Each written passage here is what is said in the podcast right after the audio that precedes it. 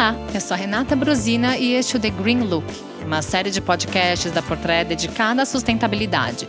Aqui nós vamos abordar as principais iniciativas da indústria da moda e tudo que está ao seu redor e que vem fazendo a diferença nesse universo da sustentabilidade, né, Sil? Oi, é isso aí. E a gente hoje vai falar de uma marca que tem feito a diferença nessa questão, nesse debate sustentável, né, que vai além de fazer um produto menos nocivo ao meio ambiente, usar materiais alternativos, né? Essa discussão é muito mais ampla e a Prada realizou em paralelo ao Salone del Mobile de Milão, no início de junho, a conferência Prada Frames e na Biblioteca Nacional Bradiense, em Milão, né, que é um lugar muito especial e tem um significado de por que aconteceu ali que a gente vai falar aqui durante o episódio, né? Exato, exato. Na verdade, é aquilo que a gente né, vive falando. A Prada não é só o material, não é só a tecnologia. Na verdade, a Miúcha Prada ela se preocupa com um todo, né? Porque para ela o nível de conhecimento também é muito importante, né? Não é só o produto em si. Exatamente. E o Prada Frames é uma conferência multidisciplinar, né? Que investiga a complexa relação entre o meio ambiente e o design é um, é um assunto muito recorrente, né? Como fazer design e ser sustentável e respeitar o meio ambiente, né? É a mesma coisa que a gente pensa para moda. O design, que também é, é, de moda, mas no caso era durante o Salone del Mobile, né? Então vai para o mobiliário, vai para decoração, né? É muito mais amplo o debate. E a iniciativa do Prada Frames é um momento de reflexão coletiva que visa justamente examinar e correlacionar esses pensamentos inovadores, ao mesmo tempo em que oferece um corpo de conhecimento pioneiro. Como que o Prada Frames oferece esse conhecimento? Convocando especialistas, pessoas renomadíssimas para debater em vários painéis. Né? A gente vai ver aqui que a conferência se dividiu em seis painéis, em seis sessões, como eles chamaram. Cada uma com, com um assunto, com uma abordagem em relação à floresta, à madeira, é todo esse universo sustentável, de, desde o, da coisa mais empírica até o produto, né? Exato, exato. No caso, é bem isso, né? A Prada não tem a, a, a sua dedicação para o segmento de móveis, né? Nada de design. A gente sabe que. Eles não têm uma linha, né? Não, eles não participam dessa Fore Salone, que é essa, essa feira paralela, essas apresentações paralelas de showroom, de lançamentos das marcas durante né, essa semana da Salone del Mobile.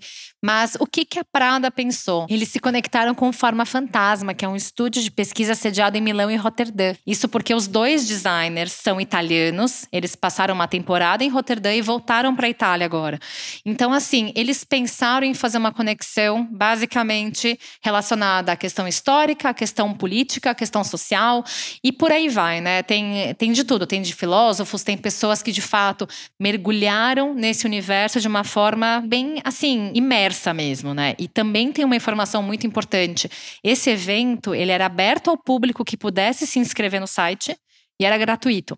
Então, assim, imagina que experiência bacana de não é que você é amigo do amigo do amigo que foi convidado, né? Você entrava no site, você se inscrevia e você entrava, né? E é bacana dizer também que é, todos esses painéis, essas discussões que a gente vai abordar aqui estão disponíveis, né, para serem assistidas online. Para quem se interessar no final do nosso papo aqui em continuar descobrindo o que foi debatido no Prada Frames, Tá lá disponível cada painel que a gente vai abordar aqui. Eles duram cerca de uma hora e meia, são pessoas que vão fundo mesmo. Então, assim, acabou Stranger Things, para esperar até julho agora. Assistam agora essa série de seis episódios do Prada Frames que vale a pena, né, Silvio? Exatamente. É, são conversas densas, né? A gente pode começar pelo, pela sessão 1, que chama Contextualização, onde participaram a Sophie Shaw, que é pesquisadora e professora de antropologia de, na Universidade de Sydney. Tem a Teresa Castro também, que é professora na Sorbonne. E, e elas apresentaram um, a floresta como mais como um ser vivo, né? Abordaram filosofias indígenas de coexistência e apelaram também para modos de reimaginar as árvores e as florestas como comunidade de vida afetiva. Como é que foi isso? Você que assistiu inteira, atentamente, essa, essa sessão 1, o, Traduz pra gente o que foi esse debate. eu confesso que eu assisti duas vezes, porque eu achei uma sessão muito deliciosa. Uhum. E assim, é deliciosa por quê? Porque envolve muito experiência, memória afetiva. E tem uma coisa que, assim, só pra gente trazer o tema. Na verdade, o tema foi floresta. Né? As florestas, o que é que são as florestas e qual é a, essa importância que elas têm para a sociedade. Por isso que essa biblioteca ela foi tão importante, porque ela foi construída com a madeira de nogueira. Então, assim, é, tem uma madeira especial, os móveis também eram de estúdios de design, então tem desde Geoponte, tem vários, é, várias pessoas que tiveram essa ligação muito forte com a madeira, que foram parte dessa curadoria, na verdade. Então, a experiência dessa biblioteca era você se sentir na floresta por conta da madeira. Então é isso, a experiência envolvia isso. E no caso da Sophie Chow, que é essa professora, ela ficou 20 meses imersa numa tribo, dentro de uma floresta. Então, assim, dentro desses 20 meses, segundo né, ela, ela disse que ela começou a conhecer a floresta de uma forma muito diferente do que é você passar um dia numa trilha, você passar só entre as árvores e sentir aquele cheiro só da folha. Né? A relação dela foi muito mais profunda, porque se você for pensar, é, é um ser vivo. Né? A gente no dia a dia, a gente não tem essa relação tão próxima com essa natureza, com essa floresta, porque normalmente a gente vive em cidades, né? Então, um pouco de natureza que tem, a gente sabe que é um grupo de árvores, né, que estão ali, mas não é aquela coisa selvagem, não é aquela coisa de você se identificar. Então, assim, segundo ela, depois desse tempo, ela começou a identificar com muita clareza o que era a textura da floresta, o que eram as transformações da floresta. Né? E até que ponto a gente também tem que começar a se identificar, porque ela deu umas, como eu vou dizer, umas viajadas com uma relação muito interessante, assim, a floresta, por mais que a gente saiba que existe, né, uma cadeia alimentar, né, de animais, de plantas, a floresta em si, ela não é egoísta, porque você, as plantas, raiz, as raízes das plantas, elas sabem dividir o espaço correto que cabe a cada uma delas. Os fungos também, os animais também. Então, assim, a, ela começou a explicar que isso começou a ficar muito mais vivo para ela. Ela começou a compreender muito mais essa natureza. Também ela acabou trazendo é, essa, essa história que é muito, obviamente, da língua inglesa, que é quando a gente chama a floresta de it. Né? Para ela não é o it, é she or he, porque ela sente depois desse tempo inteiro, ela sente essa relação de ser vivo. E é assim que os povos indígenas veem a floresta. Por isso que, segundo ela, essa defesa dos povos indígenas da floresta é porque eles crescem, eles nascem compreendendo que a floresta ela é um ser vivo. Ela não é uma matéria-prima, ela não é um lugar que você pode desmatar e você pode ocupar um espaço. Então, por isso que, segundo ela, essa discussão é muito importante porque te faz compreender o quanto a gente não consegue sobreviver nesse planeta sem a floresta. É uma discussão super atual, inclusive, e né? A gente está aqui no, no Brasil em plena discussão sobre a Amazônia, sobre os povos indígenas, sobre a importância de perceber a floresta como algo positivo, né? De cuidar, de retribuir o que ela nos oferece e entender essa relação dos indígenas justamente com, com a floresta. E proteger elas, né? É, e protegendo os povos, você está automaticamente protegendo a floresta e vice-versa, né? Então, é um debate muito atual, principalmente para nós brasileiros aqui, né? Exato. E assim, essa, essa relação que ela quis trazer, por que, que eu falei que é uma história muito afetiva? Por que, que eu acredito que isso é uma coisa que mexe com a gente? Porque quando a gente fala de sustentabilidade, a gente fala do algodão orgânico, a gente fala de não desperdiçar o plástico, de reciclar. Só que a sustentabilidade ela tá muito mais, ela é muito maior do que isso. Né? E, e, eu acho que esse é o principal ponto que o Prada Frames conseguiu trazer, porque ele te conscientiza de uma forma tão mais ampla, é tão mais, é, na verdade é macro isso, né? Porque quando você começa a compreender essa, esse ser vivo que você tem que defender, meio que você começa a amarrar tudo, né, Sil? Então, assim, tudo é, é, muito pequeno, né? Essas suas atitudes do dia a dia, né? Suas ações de reciclar o isopor, de você levar a sua embalagem de produto de beleza que acabou para ser reciclada, isso ainda é muito pequeno. Porque o maior, ele precisa ser muito mais protegido. Então, quando ela fala dessa relação indígena, como os indígenas eles veem na natureza, eles veem na floresta um ser muito maior, é algo que a gente que vive na cidade, a gente não aprendeu isso na escola, a gente não aprendeu na escola o quanto a floresta ela é importante. A gente sabe que a Amazônia, as pessoas chamam de uma forma errada, né, de pulmão, muitas vezes. Não é pulmão, né? Porque não é bem essa relação com o planeta. Só que a gente ainda não tem essa conscientização tão profunda, né? Uhum. Por isso que precisa primeiro respeitar quem tem essa, essa relação, né? Exato. E a, a Teresa Castro, que é a professora da Sorbonne de Paris, que participou também desse painel, tem um pensamento parecido, em complementar até com isso que você está tá contando da Sophie Chow, porque ela, ela encara as plantas como seres sensíveis, né? Quer dizer, aquela, aquele papo de que as mães de planta que a gente conhece falam que as plantas têm, têm sentimentos e são sensíveis e percebem mudanças e alterações, acho que é real, então. Exato, exato. Inclusive, nessa, nessa transição né, da Sophie para a Teresa, a Teresa agradeceu a Sophie por essa apresentação, né? Porque elas se complementaram. Uhum. Inclusive, a, a, você falou certíssimo, né? A Teresa ela, ela é responsável pela imagem da floresta, né? Ela tem esse olhar para a imagem. Então, por isso que o quadro dela, né, esse momento que ela se apresentou, ela trouxe o olhar de tela silvestre, né? É o nome desse, dessa é, apresentação dela. E o que, que ela quis trazer? Ela mexeu com a memória afetiva das pessoas porque ela partiu das nossas relações de infância. O que que acontece? Quando a gente é criança, a gente ouve a história do Mágico de Oz, a gente ouve a história da Branca de Neve, e a floresta tá aí. A floresta, ela é muitas vezes maligna, se a gente for pensar, ela assombra a gente, como no caso da Branca de Neve. Ela pode ser encantada, como no Mágico de Oz. Então, a floresta, ela é o lugar do mito, é onde a magia acontece. Então a gente tem uma série de encantos que essa floresta nos traz num nível de sensibilidade. Então assim, ela trouxe essa abordagem até muito curiosa, porque ela disse: "Ah, na história da Branca de Neve existe até um olhar do patriarcado, porque imagina uma mulher jovem sozinha numa floresta tão perigosa. Então assim, não existe tantos ambientes né? Como a floresta, por exemplo, a própria história do Chapeuzinho Vermelho, Joãozinho e Maria, todos eles trazem essa história do ah, lobo mal que vai pegar a Chapeuzinho Vermelho lá na floresta. Tudo isso, a floresta, ela tem muita simbologia e a gente cria isso desde a nossa infância, né? É verdade. E você constrói, né, ao longo da vida, a imagem que mais se adapta ao que você aprendeu na sua trajetória, né?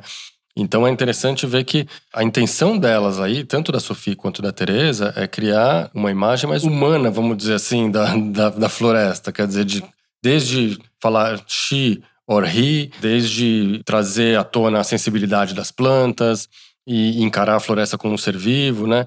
Então, de uma certa forma, elas humanizaram, se é que a gente pode falar assim, a, a floresta, né? Então, talvez essa, essa visão que esteja faltando no mundo em geral, talvez. Acho que é, todos os problemas que a gente levanta aqui em relação à floresta talvez tenham início aí. Exato, né? exato. A forma de como você encara a floresta. Exato, e assim, ela, inclusive, para encerrar o quadro da Teresa, é, ela trouxe ainda mais alguns elementos muito importantes, assim. Então, por exemplo, na Ásia, né, na cultura oriental, a floresta, se a gente for olhar os desenhos animados, a própria literatura, a floresta ela é 100% fonte de encantamento. Então, assim, o que, que acontece? Tudo lá dentro é mágico e é aquela imagem do bem, é aquela imagem que ela é vista de uma forma 100% positiva para cá, né, digo para cá, no lado ocidental, que existe essa dualidade de às vezes é encantadora, às vezes ela é perigosa, às vezes ela assombra. Então, esse é um ponto que transita bastante, né? E para né, ela encerrar esse quadro, ela trouxe alguns elementos né, de cinema que utilizaram a referência da floresta.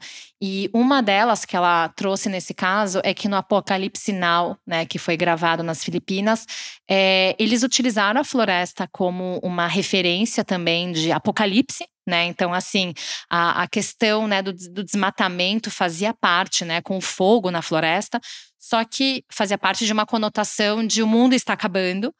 Mas ao mesmo tempo, o que ela trouxe, né, de muito triste é porque de fato, né, o filme dirigido pelo Francis Coppola, ele acabou com acres e acres de palmeiras e eles tiveram mais de 1.200 galões de gasolina para queimar, então estragaram completamente. Foi uma queima assim, feia. É, e era uma outra época, né? Então tal, talvez isso, jamais aconteceria, talvez, hoje, né? Porque esse filme é dos anos 70. Exato, então, exato. A, a relação ali era outra, a consciência era outra. Então. Hoje os é, efeitos especiais eles conseguem categorizar exatamente. isso de uma forma muito mais soft, né? É, e as pessoas não fariam isso, né? Eu acho que ninguém chegaria ali para devastar uma, uma floresta em prol de um filme. Exato, exato. Mas muito interessante o debate e, e a, a conversa entre as duas aí. Na sessão 2, né, no, no, nosso segundo episódio do Prada Frames, vamos dizer assim. Exato. Chamado, chamado de narração, o, o destaque foi o Dan Handel, né, que é um escritor e curador que apresentou uma visão histórica da relação entre humanos, florestas e madeira. Como é que foi isso, Rê? Então, dentro dessa, dessa linha que ele quis trazer, né, que é muito importante também, é de mostrar o quanto a evolução humana só aconteceu graças à floresta. Então, desde lá de trás, da época medieval, ele conseguiu desenhar muito bem isso, né? Sobre a situação dos ricos se aventurarem na floresta para caça, né? Então, era uma, uma espécie de distração. Então, a caça era um esporte, segundo ele. Também tem o lado né, dos servos, que eles utilizavam né, a floresta para extrair a matéria-prima. Então, assim, grande parte dos móveis, as ferramentas, é, a construção né, das casas eram baseadas na madeira. Então, assim, perto de cada casa, de cada área, de cada é, território, tinha floresta em volta, porque era como se fosse uma fonte. Lá, a floresta era a fonte. Então não era o supermercado. Uhum. Na verdade, o supermercado era essa floresta. Então, assim, imagina que hoje a gente não tem uma floresta perto da gente nas cidades grandes, né? A gente tem um distanciamento muito grande. A né? gente tem muito supermercado, mas a floresta a gente não tem. Exato. A gente tem, por exemplo, o Ibirapuera, é. né? Que a gente vê uma floresta meio que artificial, porque a gente sabe, né, que ali não é algo que é tão natural, não é algo que é tão genuíno da própria floresta. É tudo controlado, é tudo cuidado de um jeito uhum. bonitinho uhum. e tal. Mas ainda não é aquela, aquele lado selvagem da natureza ocupar seu espaço.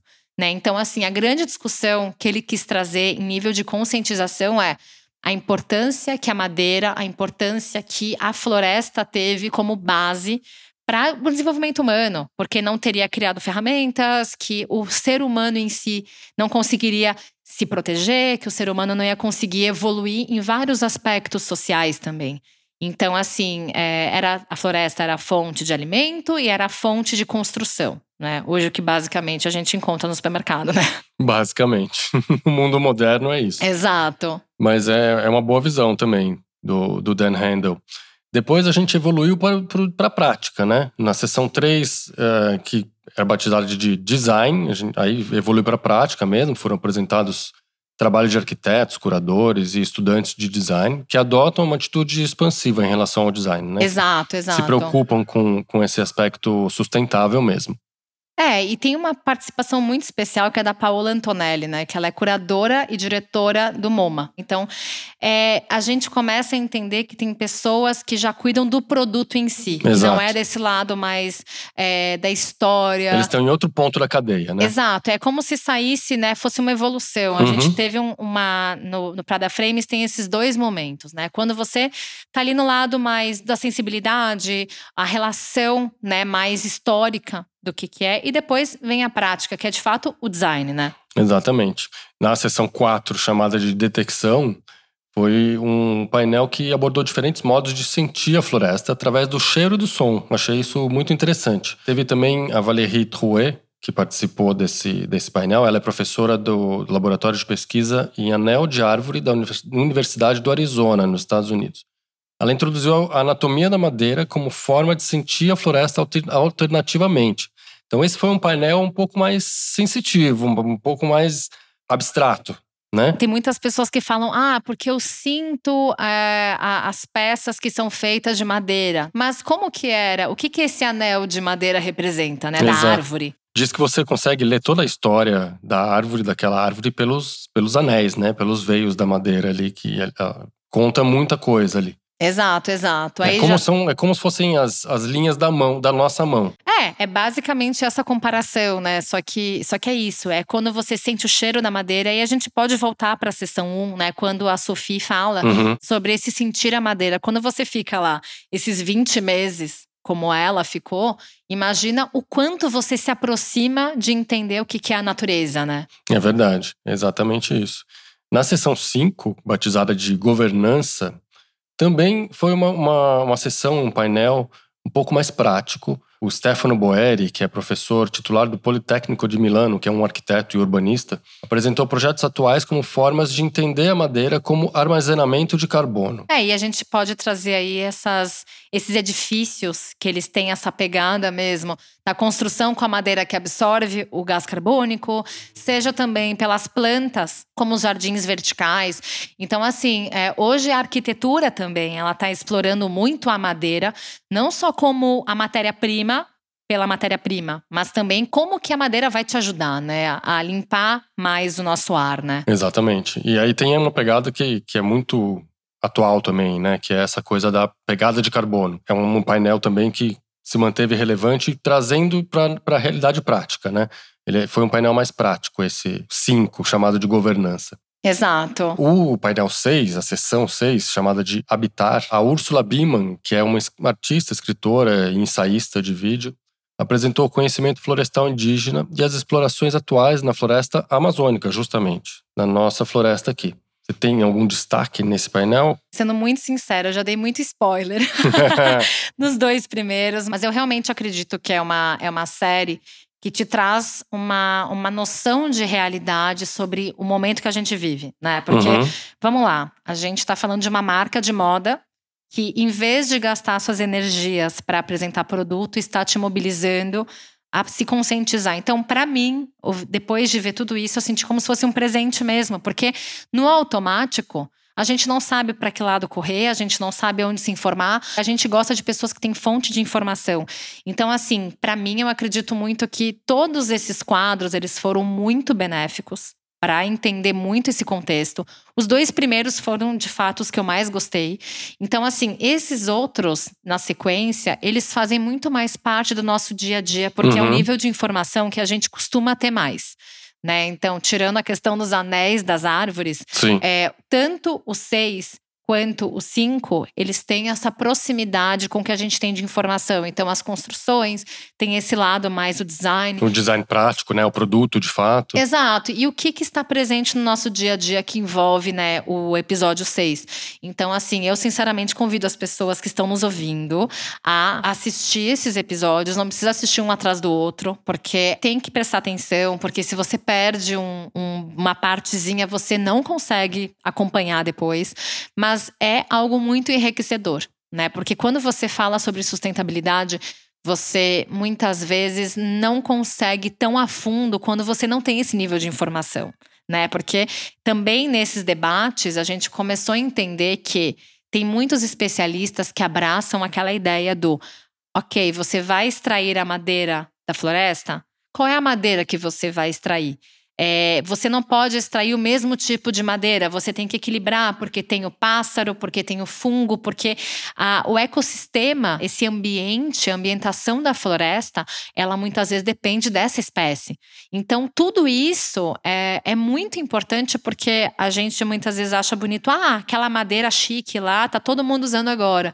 Tá, mas até que ponto ela ser legalizada é Não, e legal, é, né? É, é péssimo todo mundo usar a mesma madeira para tudo. Exato, exato. Então, muitas vezes você tem uma madeira que é de um, é, é de um tipo diferente, ai, não é tão super valorizada, mas ao mesmo tempo eu acho que a questão dessa série é basicamente a gente conhecer o que, que é uma árvore, o que, que é uma floresta e o que, que é uma madeira. Né? A madeira em si, hoje, existem várias alternativas.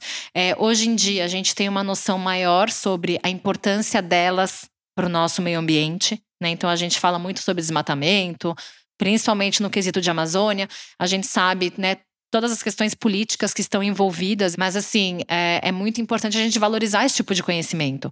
Total, eu achei um, um golaço da Prada, eh, o Prada Frames, porque é uma abordagem científica e ao mesmo tempo educativa e informativa, né? Então é, é isso. Para quem acha que sustentabilidade é só eh, comprar uma camiseta de algodão orgânico ou o couro de cogumelo que agora está sendo aplicado nas roupas, que também, que é maravilhoso, que também faz parte de, de uma nova visão. É um de, novo movimento, né? né? Acho que vai além, né? Acho que a, a, proposta de refletir de uma maneira mais macro que a Prada fez aí no, no Prada Frames é, é valiosíssima.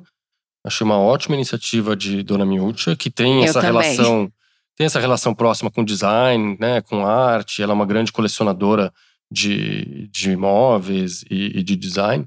Então, tem, tinha tudo a ver ela promover um debate desse. E esperamos que tenha uma segunda temporada de Prada Frames, né? Enquanto vocês maratonam a primeira temporada, a gente vai, vai pesquisar para ver se vem por aí uma segunda temporada. Exato, exato. Essa primeira foi muito feliz. Eu adoraria poder estar presencialmente na segunda.